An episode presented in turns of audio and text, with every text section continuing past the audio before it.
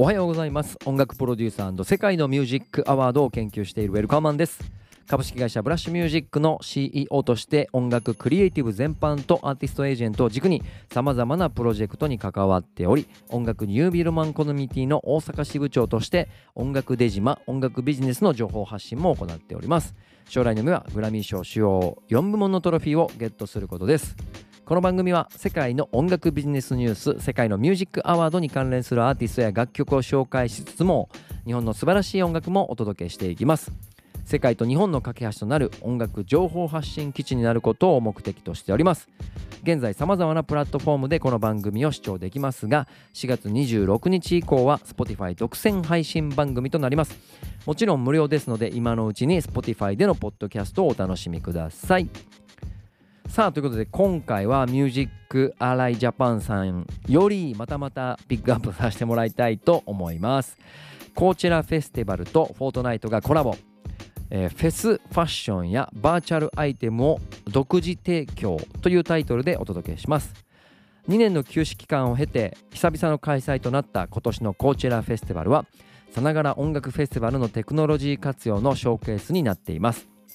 例年通りこちらは YouTube とのパートナーシップを継続しています。3チャンネルの同時ライブ配信に加えてハイライト動画や BTS 動画を盛り込んだ YouTube ショートやクリエイターが投稿する YouTube ショートなどの動画コンテンツ YouTube ショッピングと組んで行ったライブ配信期間中の限定グッズ販売 YouTube プレミアムユーザーを招待するオンラインパーティーと配信以外で視聴者が参加する方法が多様化してきました。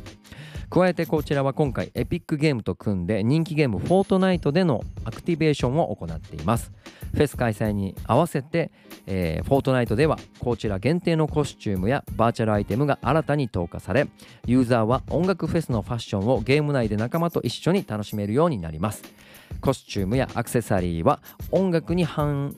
応する仕掛けでロックやダンスミュージックなどの音楽に合わせてマッチするファッションが選ぶことができます。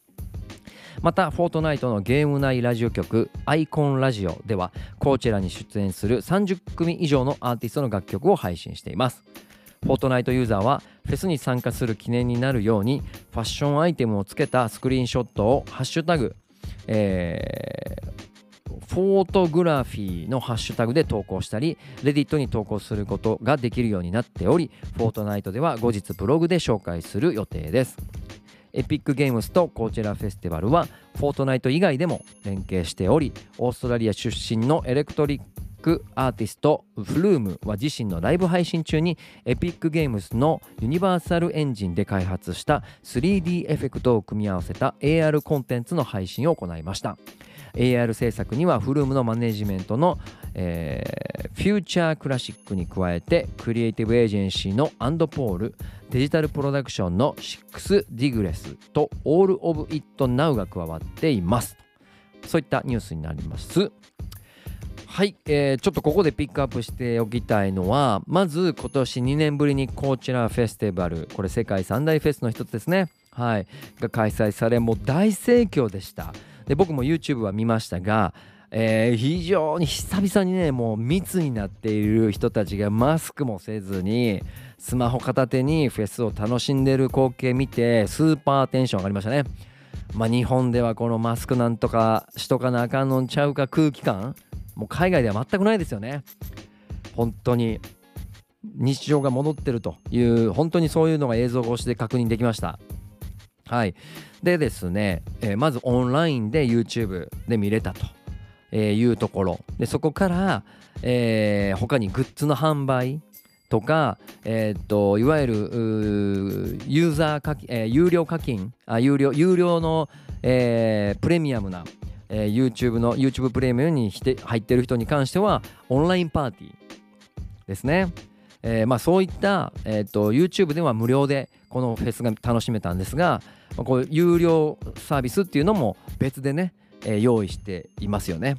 でさらにそこからゲームエピックゲームフォートナイトと組んでバーチャルアイテムとかね、えー、そこでのこう新しいこうエンタメの楽しみ方音楽を共有共鳴してゲーム内で楽しむやり方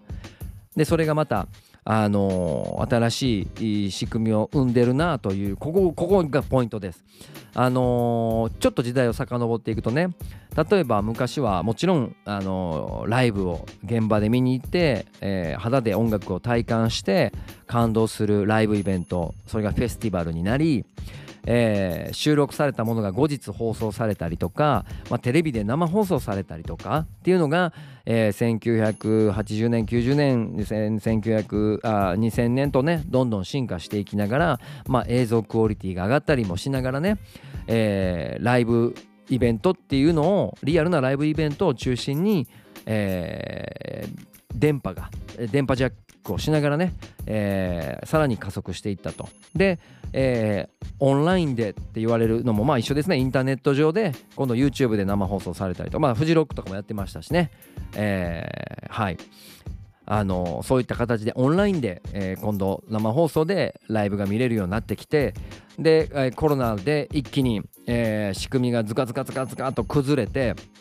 あのトラビス・スコットとかマシュメロとかで一気に話題になりました、え、フォートナイト内で、え、バーチャルライブを行うと。それが2000万人3000万人の視聴数があって世界最大規模の、えー、オンラインえー、音楽イベントだったと、まあ、そういったニュースも話題になり僕もピックアップしていましたが、まあ、いわゆるゲームとコラボしてオンラインというかバーチャルの世界の中で音楽を楽しむっていうことも、えー、これは現実的に現実的にとかみんなの生活の中に入ってきたと。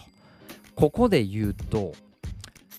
リアルライブオンラインライブでリアルなライブをオンライン上で見る。でゲームの中でまた、えーと、バーチャルなファッションで遊んだりとか例えばバーチャルの状態でライブを楽しんだりそれが ARVR とか、まあ、よ違う技術を使ってリアルではないバーチャルの中のまた独自の楽しみ方が生まれっていうことでもうハイブリッドライブとかそんな言ってる場合じゃなくて一つの、えー、大きなフェスコンテンツがオンラインオフライン VR、AR、まあ、バーチャルまあ、とにかく、えー、グッズもリアルグッズもあればオンライン、えーと、バーチャルグッズもあるっていうね、まあ、そういった新しい、えー、もう全部がグラデーションしてるというか一つのコンテンツをキーにいろんな楽しみ方ができるっていうのが今回のコーチラフェスティバルで提示された新しい仕組みだなと思います。はい。な例えばだからあのー、今回はフォートナイト内だったと思うんですがそれが例えば VR ヘッドセット持ってる子はねあのオンラインで映像で見るんじゃなくてバシッとかめかけたら、まあ、そのリアルライブを、ま、あたかも自分の家で体感してるに v、VR でリアルラフェスをなんか体感するみたいなこともできるでしょうし、まあ、そういうことが行われてくるともうデバイスなんて何でもいいやん。いっぱいあるぜって。とにかくそのフェスに何かしらで参加していく。リアルなのかオンラインなのかバーチャルなのかみたいな、まあ、そういった新しい音楽エンターテインメント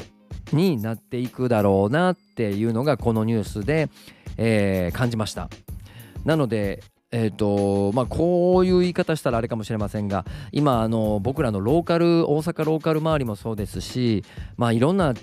ところで言われてますがやっぱリアルライブにえー、人が戻ってこないと、まあ、コロナの影響でやっぱり明らかにリアルライブに来る人が少なくなったと。これはすごいネガティブなことだと。